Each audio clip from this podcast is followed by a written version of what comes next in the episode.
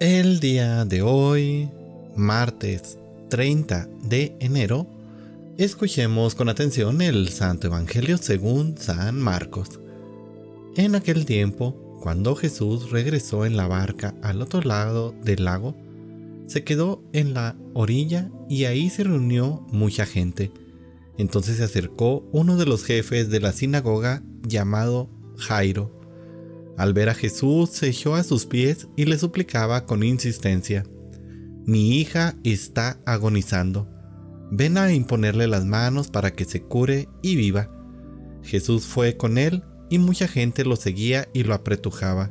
Entre la gente había una mujer que padecía flujo de sangre desde hacía 12 años. Había sufrido mucho a manos de los médicos y había gastado en eso toda su fortuna pero en vez de mejorar, había empeorado. Oyó hablar de Jesús, vino y se le acercó por detrás entre la gente y le tocó el manto, pensando que con solo tocarle el vestido se curaría. Inmediatamente se le secó la fuente de sus hemorragias y sintió en su cuerpo que estaba curada. Jesús notó al instante que una fuerza curativa había salido de él. Se volvió hacia la gente y les preguntó, ¿quién me ha tocado? Sus discípulos le contestaron, ¿estás viendo cómo te empuja la gente? Y todavía preguntas quién me ha tocado. Pero él seguía mirando alrededor para descubrir quién había sido. Entonces se acercó la mujer, asustada y temblorosa, al comprender lo que había pasado. Se postró a sus pies y le confesó la verdad. Jesús la tranquilizó diciendo, Hija, tu fe te ha curado. Vete en paz y queda sana de tu enfermedad. Todavía estaba hablando Jesús cuando unos criados llegaron a la casa del jefe de la sinagoga para decirle a éste, Ya se murió tu hija, ¿para qué sigues molestando al maestro? Jesús alcanzó a oír lo que hablaban y le dijo al jefe de la sinagoga, No temas, basta que tengas fe. No permitió que acompañara nadie más que Santiago, Pedro y Juan, el hermano de Santiago. Al llegar a la casa del jefe de la sinagoga, Vio Jesús el alboroto de la gente y oyó los llantos y los alaridos que daban. Entonces entró y les dijo, ¿qué significa tanto llanto y alboroto? La niña no está muerta, está dormida. Y se reían de él.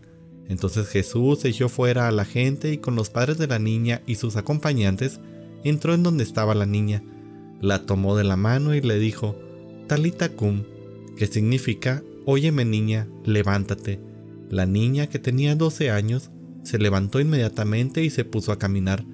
Todos se quedaron asombrados. Jesús les ordenó severamente que no lo dijeran a nadie y les mandó que le dieran de comer a la niña. Palabra del Señor. Queridísima familia, a brincos y sombrerazos, pero aquí estoy grabando para ustedes. Eh, bueno, dos excelentes pasajes que están unidos en un solo relato. En estos podemos ver la importancia de la fe, un elemento que hace posible la acción de Dios, incluso de manera extraordinaria. Esa es la verdadera fe, pero tiene que ser una fe como la que nos muestra el Evangelio del día de hoy, una fe que desafía todo y se lanza a tocar a Jesús o en el caso de los padres de la niña quienes, no obstante la evidencia de que la niña había muerto, dejan que Jesús haga las cosas a su manera. Eso significa el creer. Creer significa eh, confiar aún ante la evidencia contraria. Creer significa tomar los riesgos de ser criticados. Creer es actuar. Diría el apóstol Santiago, muchas veces nuestra fe queda solo a nivel de la razón y no de la actuación. La verdadera fe es notoria, pues expresa sin lugar a dudas la confianza y el abandono total en Dios. Aquí la pregunta es, ¿cómo es tu fe?